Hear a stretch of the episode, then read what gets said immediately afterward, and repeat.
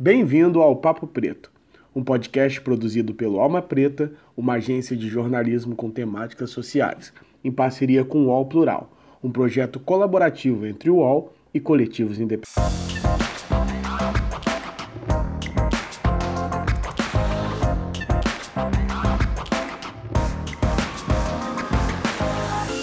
Salve, salve galera! Nós estamos começando agora mais um Papo Preto. Meu nome é Iago Rodrigues e eu sou produtor audiovisual no Alma Preta. E hoje nós vamos conversar sobre eleições 2020 e as subrepresentações negras na política. E para isso eu trouxe três convidadas e eu vou deixar que ela se apresente. Primeiro, oi Nathalie, tudo bem? Bem-vinda de volta. Oi, gente, é uma honra estar aqui novamente. Eu sou Nathalie Simões, sou jornalista e sou editora do Alma Preta. E eu acho que vai ser muito bom esse papo sobre tão pertinente, né? A gente tem menos de um mês, bem menos de um mês das próximas eleições. E é isso. Legal. E também temos a Beatriz Chaves. Oi, Beatriz, tudo bem? Oi, pessoal, tudo bem? É um prazer estar aqui, agradeço o convite. É, meu nome é Beatriz Mendes Chaves, eu concluí o curso em Gestão de Políticas Públicas pela USP e durante a minha graduação eu estudei o processo eleitoral brasileiro com foco no financiamento eleitoral de candidaturas femininas e negras. Atualmente eu trabalho é, na promoção de empoderamento econômico da população negra e periférica através da Nufront, empoderamento financeiro, e também atuo no desenvolvimento institucional de organizações públicas e da sociedade civil através da Pacto. É, também estou muito feliz em estar aqui. Legal, legal. E por último, nós temos a nossa convidada, que é a Nailá. Oi, Nailá, tudo bem? Olá, pessoal! Nossa, eu queria agradecer primeiramente pelo convite. Que, que prazer estar aqui, ainda mais nesse tema tão importante pra gente, né? É, eu sou a Naila Neves Veleci, eu sou formada em Ciência Política pela UNB e mestre em Direitos Humanos também pela UNB e especialista em Gestão de Políticas Públicas. É, eu sou cofundadora da Ubuntu, que é a Frente Negra de Ciência Política, que é um coletivo para estimular cientistas políticos negros, exatamente para a gente trazer um pouquinho dessa nossa perspectiva, né, para fazer análises políticas. Também faço parte do Maré, que é o núcleo de estudos de cultura jurídica. É, do Atlântico Negro, que aí já um pouquinho mexendo mais com a questão do direito também por uma perspectiva negra. Eu sou mesmo pesquisadora, eu trabalho fazendo análises de políticas públicas, eu sou de Brasília, né, bem aqui na, com o poder no, na jardim de casa. E eu trabalho com políticas públicas e mais o que eu sou mesmo é pesquisadora e eu pesquiso política e raça numa perspectiva bem Lélia Gonzalez de trazer a cosmopercepção das religiões de matriz africana para a gente fazer uma análise bem pautada na ancestralidade negra. Olha, eu queria dizer que é um prazer ter vocês aqui, a Nathalie novamente, vocês pela primeira vez. Espero que voltem outros. Mas antes de nós começarmos a nossa conversa, introduzirmos as perguntas, eu gostaria de pedir para que você que está ouvindo esse podcast, você pode enviar a tua pergunta através do e-mail que está aqui no card, que é o Papo Preto Cash, e também pode mandar a sua sugestão para próximos temas, é, mandar o teu feedback, o que você achou desse episódio. Você pode falar de onde você é. Nós estamos aqui abertos para te ouvir. Então é importante esse feedback, tá bom? O nosso e-mail está aqui no card e você pode estar mandando perguntas também que a gente vai encaminhar para as nossas participantes. Então, sem mais delongas, vamos começar, Nathalie? Então, para começar, eu acho muito importante, né? A gente sabe que pessoas negras são minoria né, em todos os espaços de poder, né? Nós somos maiorias minorizadas, né? E quando a gente fala sobre a política partidária, por exemplo, isso também se reflete, né? Mas eu acho sempre muito importante a gente trazer números, porque aí eles deixam a, deixam a gente mais a par da realidade, né? Então, por exemplo, é, sete em cada dez prefeitos no Brasil hoje são brancos de acordo com dados do Tribunal Superior Eleitoral, do TSE.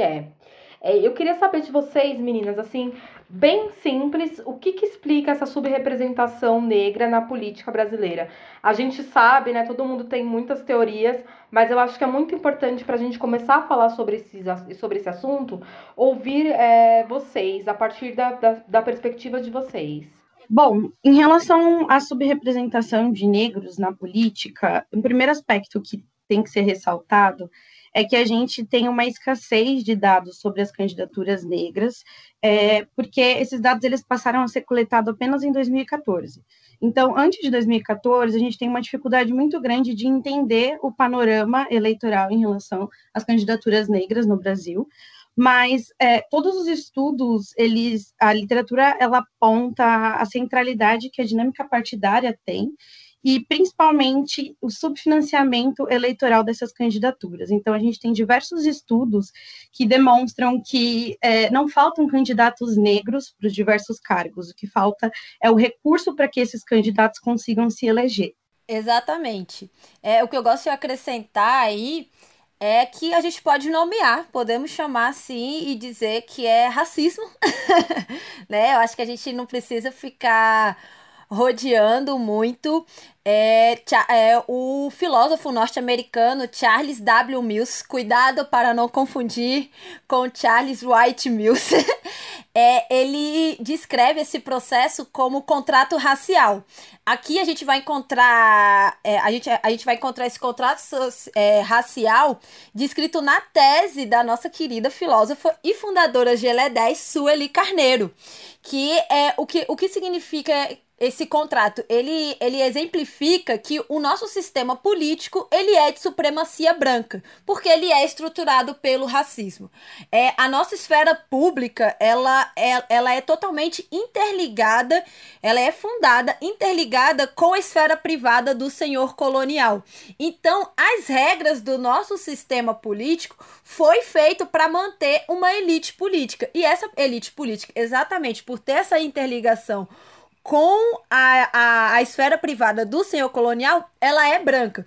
Então nós temos os efeitos disso atrapalhando a nossa vida até hoje, mesmo que a gente tenha reformas eleitorais, mesmo que a gente tá aí fazendo vários tipos de reformas no sistema político, no sistema eleitoral, ainda perpetua a, a, a questão de as regras privilegiarem os brancos, tanto porque nós fomos socializados é, numa estrutura racista, então existe existe a, questão de comportamento eleitoral, de não votar, mas principalmente, como a Beatriz muito bem disse, é, os partidos políticos que, tem, que detêm o maior poder para designar quem vão ser os candidatos, eles ainda recrutam uma maioria branca e eles ainda privilegiam é, desigualmente Uh, com, principalmente com a questão financeira, né?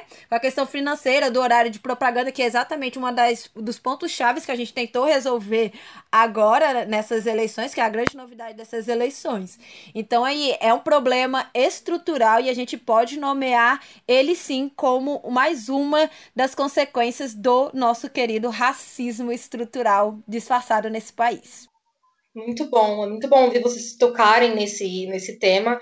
Inclusive, é, acho que é muito pertinente né, a questão do financiamento, e aí já, já recai sobre, acho que é a principal novidade que a gente tem nesse ano, é o fundo eleitoral proporcional, né? Só para a gente contextualizar um pouco, é, em agosto, o Tribunal Superior, Superior, Eleitoral aceitou a proposta que foi feita pela nossa querida deputada federal Benedita da Silva, que também é candidata a prefeita do Rio de Janeiro, é, para que seja proporcional né, o fundo repassado pelos partidos é, aos, aos candidatos negros. Né, e aí isso valeria só para 2022, né, o que deixou todo mundo meio é, desanimado, né? A gente ficou super feliz achando que, poxa, agora vai, né? Agora a gente vai ter um, algo para impulsionar essas candidaturas. Mas aí eles vieram com essa ideia de que seria só para 2022, por causa de todos os trâmites, né? Mas, felizmente, é, o Supremo Tribunal Federal é, acatou, né, por um pedido do PSOL, e passasse a valer já agora em 2020. Né? Eu não sei entrar é, no mérito se realmente os partidos estão fazendo isso. Eu acho que é algo de a gente investigar, até quem, é, quem vai escolher em quem votar, né? É importante ficar de olho aí se os partidos estão seguindo as regras. E e aí falar para vocês, queria saber de vocês, meninas, que você, como vocês acham que é, o fundo, como, como que esse fundo proporcional pode mudar esse cenário eleitoral? Porque, por exemplo, quando a gente fala das mulheres negras, a subrepresentação é ainda mais grave, né? É, a gente tem mais de 5 mil cidades né, no, no país, e em 2016 foram eleitas 649 mulheres. Essas mulheres, nem 30% se declaravam negras, né, pretas ou pardas. É, e aí, é, eu queria saber de vocês como que, se a, se a, gente realmente pode ter uma expectativa boa e aumentar nossa, nossa representatividade dentro do, das câmaras municipais. Então, vamos lá. Primeiro aspecto, né, que em relação ao fundo eleitoral, a gente é, é, o estabelecimento do fundo eleitoral ele é muito positivo, né? Ele é uma conquista muito importante dos movimentos sociais negros que deve ser aplaudida mas ele ainda não é suficiente para garantir a representação de negros, né? E existem alguns aspectos. Um primeiro aspecto é esse movimento massivo que a gente está tendo de mudanças na autodeclaração. Então, a gente está tendo um movimento que pode vir a ter muita fraude. A gente não sabe até que ponto esse movimento ele se reflete em pessoas que, se, que de fato estão se auto-identificando como negras e até que ponto essas pessoas estão só querendo se beneficiar desse recurso. Um segundo aspecto é que, apesar do fundo eleitoral ele estabelecer garantia na proporcionalidade, ele não estabelece um mínimo de candidaturas. Isso significa que alguns partidos políticos, como o Partido Novo, que tem uma cultura super meritocrática e já apresenta pouquíssimas candidaturas negras, eles vão continuar tendo essa prática sem qualquer prejuízo. A lei ela não estabelece que o partido deva ter um mínimo de candidaturas negras. E um outro aspecto é que, apesar do financiamento eleitoral ele ser muito importante, ele não é suficiente para. É, ele não é a única coisa que explica a subrepresentação de pessoas negras. A gente tem um aspecto social de, de, discriminação dos próprios partidos políticos que optam por investir em candidaturas mais competitivas, que infere numa outra área mais social, que tem a ver com é, aspectos que aumentam a chance de sucesso eleitoral das candidaturas. Então, a gente tem a questão da rede social e política, a questão da escolaridade, a questão do tamanho dos partidos políticos que essas candidaturas estão sendo apresentadas, a questão da escolaridade dessas candidaturas, experiência política anterior. Então, são diversos outros aspectos que, apesar do dinheiro ser importante e ter o potencial de propulsionar essas candidaturas, ele ainda não resolve. E a gente também tem outro aspecto que é do próprio eleitorado racista, né? Então, a população brasileira, como a gente está vendo, é, é, as eleições elas estão refletindo um conservadorismo muito grande no Brasil. E isso se reflete na forma como o eleitor vota. Então, é um outro aspecto que também é uma barreira simbólica, né, muito forte para o sucesso dessas candidaturas. Exatamente. É, tivemos um encontro de candidaturas negras, o primeiro encontro nacional de candidaturas negras, realizado pelo Enegrecer a Política, que é um projeto que tem ali vários movimentos negros, né?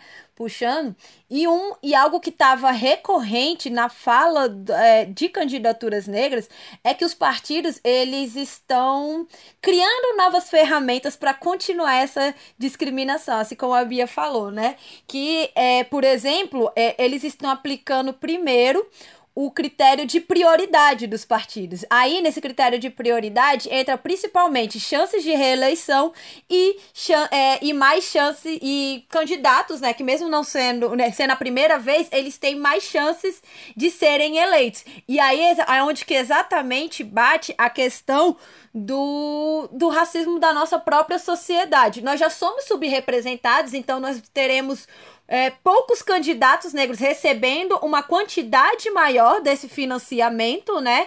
Para se reelegerem. Isso é bom? Isso é. Só que aí o outro fator, que é o de chances de serem eleitos, a maioria dos candidatos negros não entram aí. A gente sabe muito bem que aí é o que, eu, é o que a gente gosta de dizer, que é onde bate os estereótipos racistas. A sociedade tá aí o tempo todo é, colocando na, na, dentro da, da, da escola, é, na grande mídia, na novela, nos filmes que a gente assiste, o padrão de branquitude como excelência, o padrão de branquitude como o adequado, como o mais inteligente, como o salvador, né? E aí, e a negritude e, e as pessoas negras e periféricas aí é sempre colocados nas manchetes, é, ligados à questão de criminalidade, ligados a questões de inferioridade. Nós temos o epistemicídio, que é o apagamento da contribuição negra e indígena.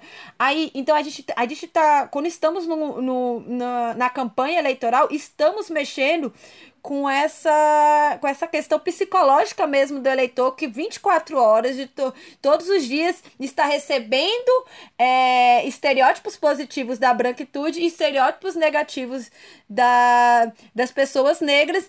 Então, é, as chances de o eleitor mediano, que é aquele eleitor, né, que é aquele cálculo que a gente faz de, de para agradar, para fazer propostas e tudo mais, é, o eleitor mediano no Brasil, ele é racista. Até e mesmo a, maior, a população negra sendo a maioria aqui no Brasil, o, a, a, a, nossa lógica, o nosso pensamento é racista. Então, as chances também de, de, uma, de um candidato branco ter mais chances de ser eleito é maior. Então, os partidos também estão aí justificando com isso é, darem mais dinheiro numa faixa prioritária para é, esses candidatos mais dinheiro. E aí, na, a, e ainda vem a questão do de colocar candidaturas negras, principalmente para cargos do legislativo e privilegiar candidaturas brancas para cargos do executivo, que também dependem de mais dinheiro, né? Regras internas de cada partido.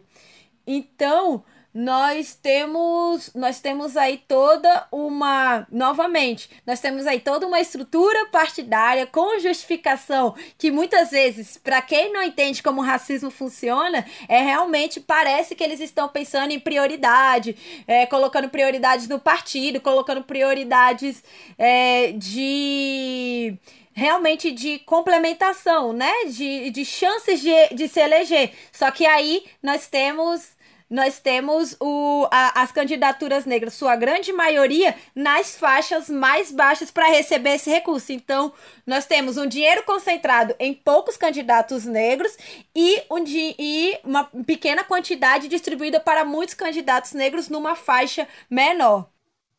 Muito bom, Nathalie. É, e acho que um outro aspecto que eu esqueci de mencionar na minha fala é o fenômeno das candidaturas laranjas, que a gente que está sendo expressivo aqui no Brasil e que a gente ainda não desenvolveu uma legislação, uma política pública que consiga lidar com essa questão. Então, quando a gente estabelece cotas, um fenômeno que acontece é os partidos lançarem candidaturas fantasmas. Eles lançam só os nomes, essas pessoas elas ganham recursos, mas elas representam ou interesses, e são só pessoas é, só figurativas, ou, muitos ou muitas vezes essas pessoas sequer existem. E nesse sentido, eu acho que a gente precisa cobrar mais transparência dos partidos políticos, principalmente, né? Nós, enquanto sociedade civil, a gente precisa cobrar dessas, dessas instituições que sejam mais claras em relação à distribuição de dinheiro, à distribuição de candidaturas, a quem está sendo beneficiado, né? Os relatos é de que esse processo ele ainda é feito numa cúpula que pouquíssimas pessoas têm acesso. Perfeito. Vocês explicam tão bem eu confesso que como jornalista, eu já eh, cada matéria eu vejo um pouquinho sobre o que vocês falam, mas eu não consigo articular tão bem, né? Então eu fico muito feliz por vocês poderem é, vocês estarem participando e aí as pessoas que forem ouvir o podcast é, aprenderem um pouco mais, né? Até antes de votar, acho que isso é tão muito importante. Meninas, eu queria fazer uma pergunta agora, que eu acho que a gente vai cair num, numa questão que as pessoas até acham um pouco polêmica, que é falar do racismo dentro da própria esquerda, dentro dos próprios partidos de esquerda. E eu acho que é, é impossível a gente falar sobre essas eleições municipais sem falar sobre casos de candidatos a vereadores. E ficou muito explícito nas redes sociais, que é o caso, por exemplo, no Rio de Janeiro, do Wesley Teixeira, né, um candidato a vereador, correu o risco de ter a candidatura dele anulada pelo PSOL, que ele recebeu verba de campanha de uma pessoa branca. Né? Se vocês tiverem acompanhado o caso, me corrijam se eu estou errada, se eu estiver errada. E aqui em São Paulo também aconteceu uma coisa que eu acho muito, muito emblemática, que uma candidata vereadora também pelo PSOL, a Kate Lima, Brasilândia, uma liderança comunitária, ela recebeu uma verba de, acho que, menos de 10 mil reais, enquanto candidatos brancos do partido receberam uma verba de 100 mil. Né? E aí eu queria que vocês falassem um pouco sobre como vocês veem esses comportamentos dentro dos próprios partidos de esquerda, né? dentro dos, dos próprios partidos que levantam a bandeira do antirracismo. É, é a grande questão que entre direita e esquerda a gente continua negro, mas é a gente entender como que é a discussão racial no Brasil, né? É a própria questão da gente ter passado pelo mito da democracia racial, isso foi pensado até pelo novo movimento negro, né? Que é o movimento negro que surge ali na década de 80, que é o movimento negro que está entrando nos partidos políticos. Isso já é uma reflexão que já vem deles. A Bidias vai, vai, vai nos falar em quilombismo que para a gente estar tá se articulando com a branquitude, com pessoas brancas, os negros têm que estar na, nos, nos, nos, papéis de, de liderança. Os negros têm que estar ocupando os cargos de liderança, porque senão a gente vai ser só token. A Abdias é radical desse nível. Lélia Gonzalez, outra também referência intelectual negra que esteve no meio político, ela tem uma carta, gente, se eu não me engano, 86, 85, é, falando do porquê que ela escolheu sair do PT. Porque aí é a gente entender a construção aqui. Porque, querendo ou não, é, quando a, as candidaturas negras, quando o movimento negro começa a discutir, oi Brasil, precisamos discutir sobre racismo, é, a esquerda que estava discutindo sobre questão de classe, sobre questão operária, mais na década de 80, sente aquele baque de tipo, Hum, porque querendo ou não, a gente tem que entender que eles. que na década de 80 a gente está voltando da redemocratização Estamos voltando a ter uma redemocratização. É, já estamos conversando sobre o voto do analfabeto, que quer dizer que o universo negro finalmente vai poder votar, né? Porque nós tivemos o voto aqui no Brasil censitário, tivemos vários aspectos que impediram, querendo ou não, mesmo que não explícito, a participação negra, mas se a gente cruza que a população negra é, não, tinha, não, não tinha condições materiais de estudar e tinha vários e outros empecilhos filhos para trabalhar também, é, a, a grande maioria da população negra que está nas, pra, nas classes mais populares eram analfabetos.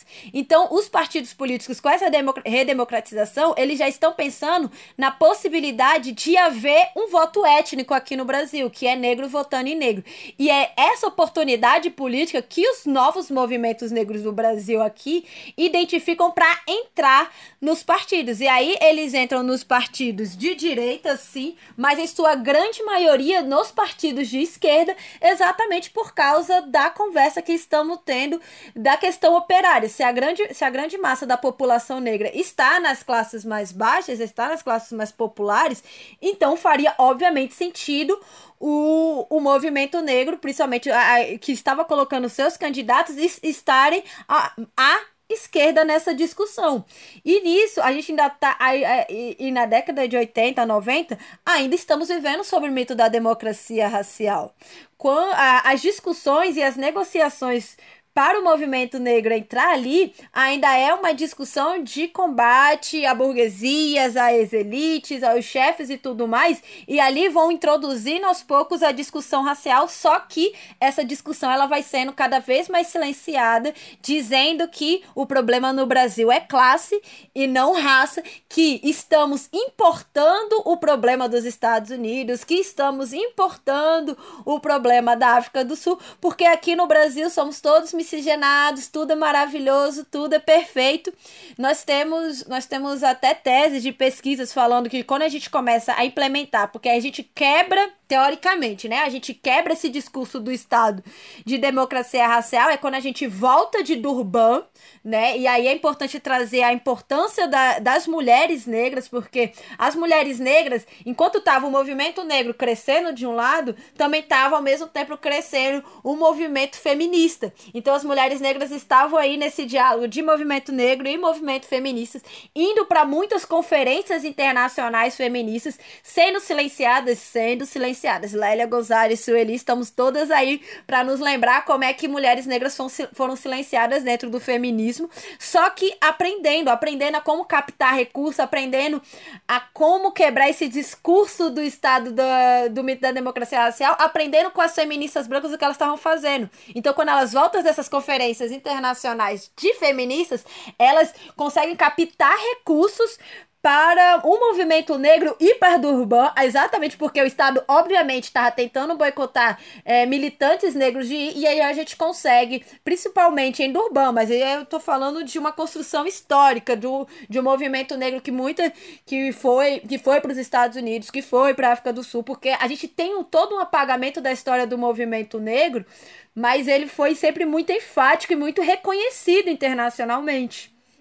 E aí, em Durban, a gente consegue quebrar esse mito e constranger, que eu gosto, é, é isso que acontece. A gente constrange o Brasil, então a gente volta com propostas de ações afirmativas. E é quando a gente vem com propostas de ações afirmativas, eu não tô nem falando de cotas aí, eu tô falando de, de do comecinho, que é o ensino da história da África e dos afros brasileiros, né? Que aí a gente precisava, que era o, o grande dilema do movimento negro, que antes da gente falar de qualquer coisa, de falar de política, de falar de combater o racismo, era de consciência negra. Os negros precisavam ter consciência é, de si mesmos, precisavam ter consciência de que estavam sendo atingidos por algo devido a cor da sua pele. E aí a gente começa a discutir isso, e é então que a gente que os partidos começam a, a dialogar com os seus políticos negros dentro do partido essa discussão de que dentro de classe existia um problema que era de raça, que Lélia Gonzalez, novamente, gente, eu sou cadelinha de Lélia Gonzalez, vai nos dizer que mesmo uma pessoa, uma pessoa branca pro, pobre, sabe, com tendo as mesmas condições, acesso à educação, a, a, moradia, localidade que uma pessoa negra, ela ainda vai ter o privilégio é, coletivo da branquitude, que é isso, que são os não estereótipos é, racistas. Elas vão se abrir portas para ela para o um emprego. A gente sabe que brancos, homens e mulheres recebem em média mais que, que pessoas negras, então elas vão ter mais, mais oportunidades e ainda tem a questão, por exemplo, do genocídio negro. Então, existe existe aí essa quebra. Quando a gente implementa as ações afirmativas, aí que é, a gente consegue dialogar mais com a, a, a esquerda, né? E, e essa questão da classe, porque querendo ou não, é, até esse momento, a esquerda ainda estava nessa de meritocracia, igualzinho que a direita fazia, só que era uma meritocracia dentro da classe. Vulgo, eu estou dando oportunidades para vocês mais pobres é, atingirem e terem ascensão social. Vocês negros pelo mérito de vocês, vocês vão ascender socialmente, assim como os pobres brancos. É, é nessa lógica que a meritocracia entra na esquerda. E querer. E a gente não. É, por mais que tenha toda essa construção, a gente percebe que até hoje esse discurso ele ainda prevalece, assim como o mito da democracia racial ainda ressoa muito por aí, porque hoje em dia a gente está vendo essa discussão de principalmente da pauta identitária, né? De colocar sempre as candidaturas negras como pauta identitárias, é, que só defendem o negro como se defender a causa negra não fosse fazer uma política pública que seja para a maioria da população ou, e que, ou que seja. Então, e querendo ou não, candidaturas negras estão pensando, assim como as candidaturas brancas em todo o mundo, a gente só tá, a gente só tá não sendo negligente, como as, as candidaturas brancas são, de universalizar e fingir que é todo mundo igual, e fingir que raça não está estruturando nada. Assim como os homens fingem que gênero não, não está estruturando nada ou a direita finge que, que classe não está estruturando nada. Então, eu acho que ainda tem muito disso, dessa percepção dentro dos partidos. Eu tenho que trazer a história, porque é isso, a gente tem que contextualizar tudo isso para dizer que, por exemplo, é o que eu chamo de cosplay de pobre, né? Sabe? Aquela a, a, branquitude que está na diretoria dos partidos é aquela galera de esquerda que fazia cosplay de pobre na universidade, que, que foi criada a leite de pera e realmente não sabe o que é viver numa periferia, não sabe o que é abrir mão do seu trabalho para ir fazer uma formação política que a gente precisa de, de tempo, né? Que o nosso tempo, querendo ou não, é dinheiro quando você está numa questão de desigualdade. E aí a, a, a gente tem que pensar que candidaturas negras estão numa dupla desigualdade quando elas são negros e de periferia. Então, negar, por exemplo, é, que um candidato de periferia ou negro não possa receber um determinado recurso porque não vai com os princípios ditados pela, pela esquerda, a gente pergunta: que esquerda é essa? Se essa esquerda tivesse mesmo na periferia, ela entenderia que a gente precisa desses recursos. E aí vem uma coisa que também foi dito no encontro das candidaturas negras e que o Instituto Marielle Franco está pontuando muito: é que o financiamento para candidaturas negras não é simplesmente fazer um jingle, não é simplesmente fazer panfleto, mas também garantir segurança para essas candidaturas. Principalmente candidaturas vindas da periferia que estão enfrentando milícias que estão enfrentando grupos organizados. A gente tá tra... são candidaturas que são contra-hegemônicas, são candidaturas que trazem propostas de mudança de estado. Então, o financiamento dessas candidaturas, eu já diria que não, te... não deveriam nem ser iguais a de um candidato branco que mora na zona sul né? Que um candidato branco que vem da classe média. Ele não precisa de segurança. Primeiro que ele já tem o primeiro crédito que é, que é a brancura dele de, de lhes protegendo. Uma candidatura negra, não. A candidatura negra, ela é, é, ele, ele não deixou de ser negro por seu candidato. Ele é, o, o policial ainda vai atirar primeiro antes de perguntar. Ainda existe essa questão de segurança. Ainda existe essa questão de estar abrindo mão, de estar no seu trabalho, que ele, que aí a gente colocando no nível mais macro, a gente sabe que pessoas negras recebem menos. Aí, aí, já, aí a gente já entende a questão das mulheres negras, que as mulheres negras recebem menos por serem mulheres e por serem negras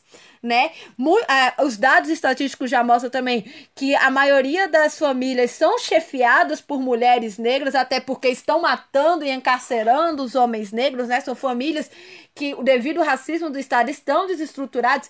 Então, é, é, é, falta nesses partidos entenderem a conjuntura familiar, entenderem a, conju a, a trajetória dessas candidaturas negras antes de questionar se vai receber recurso de fulano, se vai fazer uma formação política de X grupo. Porque existem muito mais coisas que a gente depende, como, como a Beatriz muito falou, né? Que a gente precisa de capital, a gente precisa de capital político, a gente precisa de contato, a gente precisa de recurso, a gente precisa andar nos ambientes algo que para a branquitude já é muito mais facilitado, até porque eles são brancos. Brancos transitam em qualquer ambiente nesse espaço, porque a nossa segurança pública foi feita para proteger eles, enquanto candidatos negros não transitam em qualquer espaço. Eles precisam de uma segurança e isso a gente está mexendo com recursos.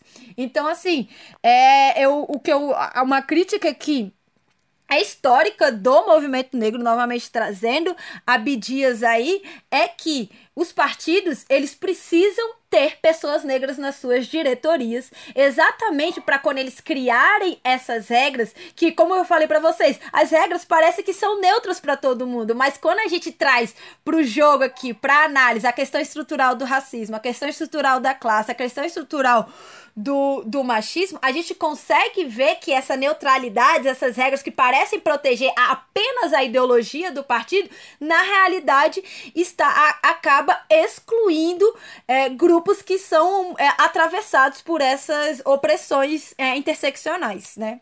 Acho que falei até demais, mas é isso, já para vocês entenderem o problema de que a gente precisa ter, é, que não é só financiamento, que não é só uma regra de ah, recebeu, financi recebeu dinheiro de, de alguém da direita, recebeu, fez um curso de, de não sei quem, tá recebendo menos, né? A gente tem muito mais coisa aí que tá fomentando essa desigualdade racial que, consequentemente, continua fomentando essa subrepresentação negra. Então, é necessário a gente começar a pensar em ter partidos com diretorias negras, até para pensar nisso, né? Até para pensar nessas particularidades. Certo. Perfeito. Que aula, né, minha gente? É, a gente ouviu um pouco um contexto histórico, né, inclusive sobre a luta do, do movimento de mulheres negras, e entendemos um pouco também sobre o que explica essa subrepresentação da população negra no cenário político, sobre como o fundo eleitoral proporcional é importante, mas não é o suficiente, e também sobre como muitos partidos de esquerda acabam reproduzindo uma lógica racista também que contribui para que a gente continue ausente desses espaços de poder. Agora a gente fica com o intervalinho e daqui a pouco a gente volta. E aí, galera? O que, que vocês têm achado do nosso podcast? Bem legal, né? Então eu gostaria de te convidar para conhecer o site do Alma Preta, aonde você vai encontrar todos os tipos de notícias relacionados à comunidade negra. E também lembrando que somos uma mídia independente, então contamos muito com a sua ajuda. Conheça o nosso plano de assinatura no Catarse e ajude a propagar o nosso trabalho. E não se esqueça de enviar o seu e-mail nos contando de onde você é e como tem sido a tua experiência com esse episódio, ou até mesmo sugerir os próximos temas. Agora, chega de conversa e vamos voltar para o nosso Papo Preto. Muito bom, galera. Estamos de volta do nosso intervalo aqui para o nosso segundo bloco de perguntas. E eu gostaria de fazer uma pergunta é, para vocês duas. Nós estamos trabalhando com alguns dados, nós do Alma estamos trabalhando com alguns dados com a galera do Data Lab, e esses dados eles trazem é, à tona o seguinte: que existem candidaturas negras, sim, são minoria, mas a maioria das candidaturas são dos partidos de direita e cristãos.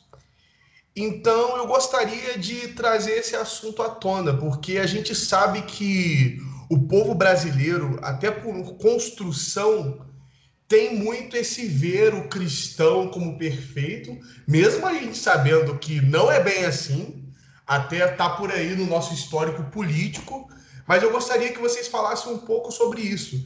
As nossas as maiores candidaturas negras são dos partidos de direita e cristãos. É, e a bancada, a bancada cristã mostra muito isso. E quando a gente vai nas comunidades, a gente vê muito isso. Eu não sei se vocês têm essa experiência, eu que vim de lá tenho muita experiência, que as pessoas elas se associam muito ao cristianismo e quando aparece um político, mesmo que ele não tenha nada a ver com, com isso, e ele se diz, não, eu sou cristão, eu sou isso, eu sou aquilo, a galera cai nessa balela. Então eu gostaria que vocês falassem um pouco sobre isso, primeiro você, Beatriz, depois a Naila complementar. Eu queria que vocês conversassem um pouco com a gente sobre essas questões. Bom, é, é um tema muito importante, né? Acho que quando a gente está falando disso, a gente está falando de organização política, né? O Brasil ele é um país estruturalmente racista, né? Isso porque a formação histórica e social desse país se baseou na escravização de pessoas negras e indígenas. E aqui eu acho importante a gente incluir os indígenas na luta antirracista, é, principalmente né, nas discussões que a gente está fazendo aqui sobre participação eleitoral, o cenário indígena é ainda mais preocupante.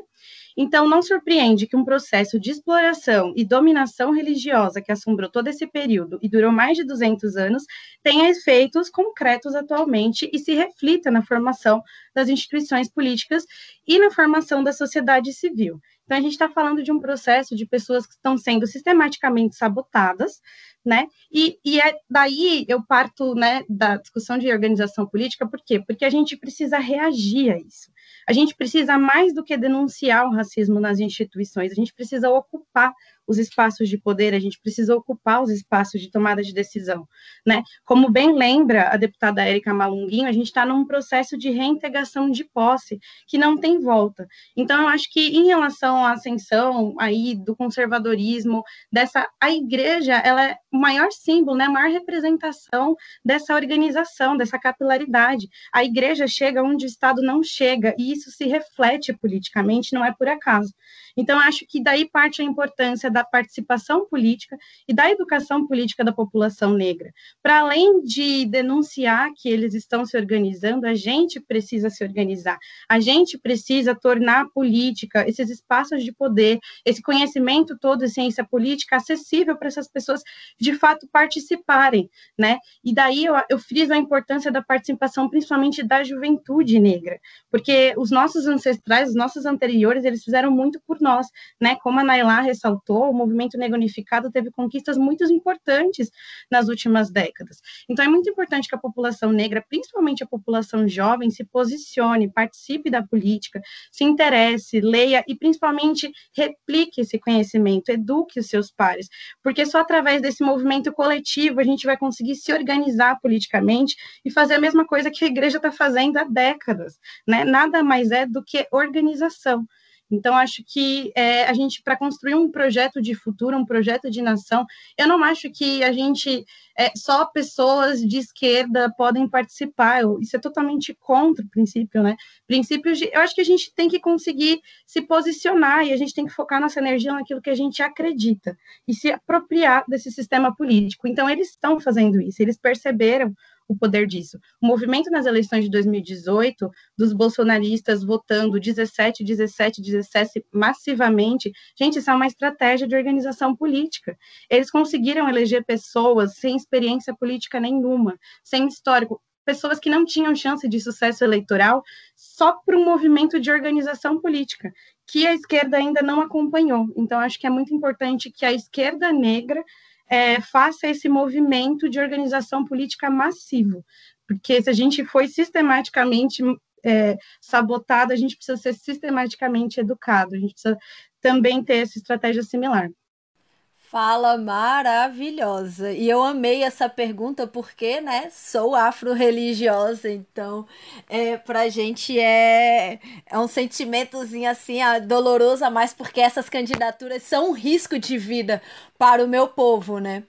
É, o que eu posso contribuir aqui é que é isso, como a Beatriz falou, fomos sistematicamente é, desestruturados, desorganizados.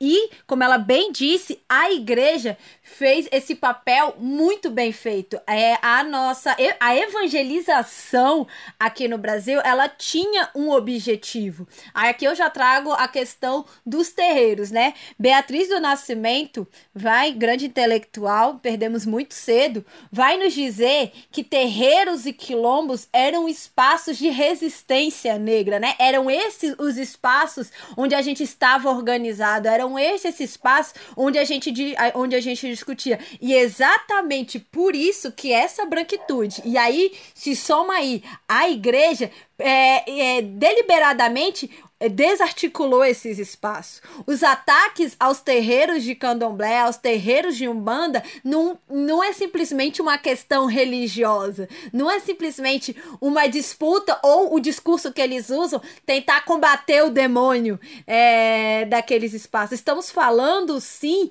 de uma branquitude tentando silenciar o espaço político que é a articulação que o terreiro fala. Eu discuto muito, por exemplo, que a gente tem que entender que as religiões de matriz africanas, além de religiões, elas se constituem como povos e comunidades tradicionais. É, não existia candomblé em África. Em África existiam povos e mais povos, e aí cada um cultuava sua ancestralidade. Essa ancestralidade era Ogum, era Oxum, pensando aqui no, na, na, nas nações de, de Yorubá, né? E quando se chega aqui no Brasil, é, eles, eles acabam tendo que se reunir. E aí, e aí é que a gente. É, e, e, é, e se reunir porque não tinham os elementos religiosos, mas também porque não tinham suas famílias completas. Não é à toa que a gente vai chamar de família de santo, irmão de santo, mãe de santo, pai de santo. É, é uma reconstrução de povo do que a escravidão nos desarticulou. E nisso nós temos os itãs, nós temos os itãs, nós temos as histórias cantadas, nós temos as danças dos orixás que representam as lutas de resistência, que representam as estratégias políticas desses povos que a gente escolheu cantar no candomblé. A gente escolheu cantar em vez de escrever, exatamente para a branquitude não se apropriar que a gente escolheu passar pela oralidade e, e passar por oralidade numa língua que a branquitude não entendesse para ela não, des, não nos desarticular. Então, quando a gente tem aqui o, no, o neopentecostalismo vindo para cá, e aqui eu coloco, gente, é a, a Universal. Ela tem um livro, ela tem um projeto de poder, e ela tem um projeto de poder que ela bebe muito das igrejas das igrejas negras dos Estados Unidos, que tem um, um, um, uma, uma questão totalmente diferente das igrejas neopentecostal aqui no Brasil, exatamente porque as igrejas negras dos Estados Unidos foram resistência lá, mas eles se apropriam e tentam reproduzir aqui no Brasil, e aí, quando eu tô dizendo eles, eu tô dizendo homens brancos se apropriam daquela dinâmica das igrejas negras dos Estados Unidos e vem aqui pro Brasil tentando exatamente des desarticular as pessoas negras que estão dos terreiros. Porque lá nos Estados Unidos a gente não conseguiu preservar como a gente preservou aqui as religiões negras, então a resistência lá foi feita dentro das igrejas negras. Aqui no Brasil foi feito dentro dos quilombos e dos terreiros. E aí vem o crédito de ser de uma religião teoricamente branca, né? Que não existe a teologia negra já que não vai dizer que é totalmente branca, mas aqui no Brasil o cristianismo ele é ligado à branquitude, os valores do cristianismo é ligado ao ocidente que é ligado à branquitude. Então ali a, per a perpetuação do perdão, é a questão de, de não culpar é, né, a branquitude e aí pedir ajuda a Deus. Então existe, por exemplo, toda uma desarticulação, como a Beatriz falou, o Estado, o Estado é, ele não chega, mas a igreja chega. A questão é que a igreja fez o Estado não chegar. Quando a gente vai entender que, por exemplo, e que por exemplo, é, os terreiros que, que antes cuidavam, que antes cuidavam da questão, os terreiros e os povos indígenas, porque os terreiros aqui é, compactuam muito com os povos indígenas, tinham conhecimento das ervas para garantir uma saúde para a população, né, para a população mais popular. A gente encontra isso em Sociologia do Negro, de Clóvis Moura. É, o Estado criminalizou esse conhecimento medicinal com curandeirismo. É, o, os batuques, os conhecimentos culinários, que era uma geração de emprego, né? Querendo ou não, o Estado criminalizou, o Estado o Estado muito embebe é, embebecido pelos morais e os valores do cristianismo foi criminalizando, taxando, taxando os povos de terreiro como. É, esqueci. Colocando eles em manicônios, né? Como se. Porque é isso, quando, quando o espiritismo de Allan Kardec vem para o Brasil, ele não enfrenta esse mesmo problema. Então a gente vê uma, uma divisão racial aí. E isso foi tudo uma questão de desarticulação desses territórios que são de resistência. E aí também aí vem muito da questão do que a Universal soube articular muito bem é que as religiões negras dos Estados Unidos elas têm uma experiência no corpo que é muito semelhante à experiência dos terreiros. Então você, uma pessoa negra que já sofre com racismo, ter essa experiência que é uma ligação ancestral sua dentro de um espaço que vai lhe garantir um crédito de branquitude que é a igreja, isso atrai as pessoas negras para é, dentro dessas igrejas. E aí, ali dentro, vem, tem muito o questão do voto de cajado, tem muito da questão de, de meritocracia, né? E aí vem uma meritocracia até divina que desarticula toda a discussão de consciência racial, novamente desarticulando a organização da população negra. Então nós temos tudo isso que é a igreja, querendo ou não, muito bem articulada com uma elite política branca, porque ela faz parte é, negando o racismo. E aí a direita, que é dessa de pauta principalmente do conservadorismo de valores e morais cristãos, e também muito dessa pauta da meritocracia, para eles é extremamente atrativo ter pessoas negras num país negro que, que, que, que falem esse discurso que pegaria mal para um candidato branco fazer.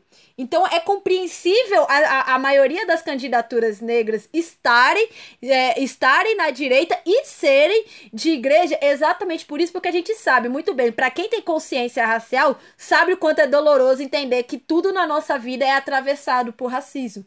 Então, é, é, é eles, eles se aproveitam disso e dessa articulação toda. E novamente, aí eu sempre trago para a questão da perseguição dos terreiros, porque quando a gente analisa como os terreiros são, é, são perseguidos, a gente consegue identificar como o, a bancada evangélica se articula para desestruturar políticas públicas de Estado e aí ela garantir que só a igreja é, garanta essa assistência né, para a sociedade, fazendo assim um ciclo vicioso de dependência do voto, né, de, de salvador, porque aqui no Brasil a gente tem muito disso de candidaturas de salvador da pátria, de heroísmo, né? Nós somos, nós somos eleitores muito personalistas, então ligar essa imagem a personalidades da igreja é uma construção de poder da, da igreja, da branquitude, e isso, assim, está escrito, né? Isso está escrito no livros e a gente consegue identificar principalmente é, nas, nas tentativas de criminalização e silenciamento dos terreiros. Sim, exatamente. Olha, maravilhosa a fala de vocês.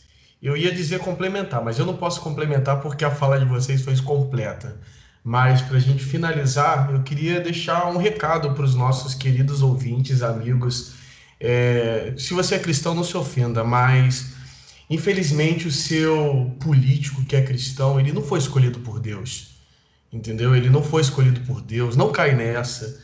É, não acredite que todo político cristão ele vai fazer o melhor porque ele é de boa índole. Tá mais que provado que não. Porque depois disso tudo ele vai pôr a culpa das costas do diabo e vai dizer que está sendo injustiçado, mas não é. Mas não é. Então não caia nessa conversa. Vamos acordar, gente. Já passou da hora. A gente precisa acordar. E não só você que está ouvindo, porque imagino que a maioria do nosso público já é um público militante. Mas levar isso adiante, levar isso para os seus pais, que às vezes são cristãos, para os seus amigos, para que a gente não caia nisso. A gente caiu nisso nas últimas eleições e olha, olha o que está acontecendo agora. Então vamos acordar, vamos acordar e entender que religião não vai garantir é, perfeição de ninguém, ainda mais quando essa pessoa se diz enviado por Deus. É tudo mentira. É tudo mentira. Então, Nathalie, chegamos ao fim de mais um programa, é isso? É isso. Eu acho que a gente precisa, acho que a gente acabou de furar algumas bolhas, né? E aí fica o convite para todos que nos ouviram. Compartilhar o episódio com os amigos no WhatsApp, mandar o link. É, e aí fica esse, fica esse pensamento: será que o seu voto nessas eleições de 2020, agora no primeiro turno, dia 15 de novembro, é um voto antirracista? É, pensem nisso. Muito obrigada, Beatriz. Muito obrigada, Naila. Bom, pessoal, certo. muito obrigada. É, eu quem agradeço pelo convite. Estou muito feliz em participar disso, enfim, estar tá aqui conversando com vocês. É, minhas redes sociais é arroba Bia no Instagram e Beatriz Mendes Chaves no LinkedIn. E eu estou preparando alguns conteúdos aí de educação política, junto com o trabalho que eu faço de educação financeira, então, para a gente disseminar essas boas ideias para a galera. Então é isso, muito obrigada. Ai, queria agradecer muito o convite. Nossa, que honra estar aqui. Muito bom ouvir Beatriz, muito bom ouvir vocês. Bem, é, as minhas redes sociais, elas são todas iguais, vantagem de ter o um nome africano. É arroba Nailá, com H-N-V né? Tudo, tudo junto. Em todas as redes é assim. Eu também faço parte, eu tenho um podcast que é o Depois da Roda, que é feito por pessoas negras. A, a gente discute isso aqui que eu trouxe um pouco, só que de uma forma mais debochada, porque é isso. Se o racismo nos cansa e nos machuca, a gente tem que tentar levar ele, tentar levar essas discussões de uma forma mais leve para os nossos, é exatamente para a gente conseguir essa, tomar essa consciência. Nas minhas redes sociais, é, principalmente no Instagram, eu tô trazendo mais algumas referências sobre política por uma perspectiva negra. Então, é, eu, eu trago os intelectuais que eu citei aqui, entre outros, trago pesquisas.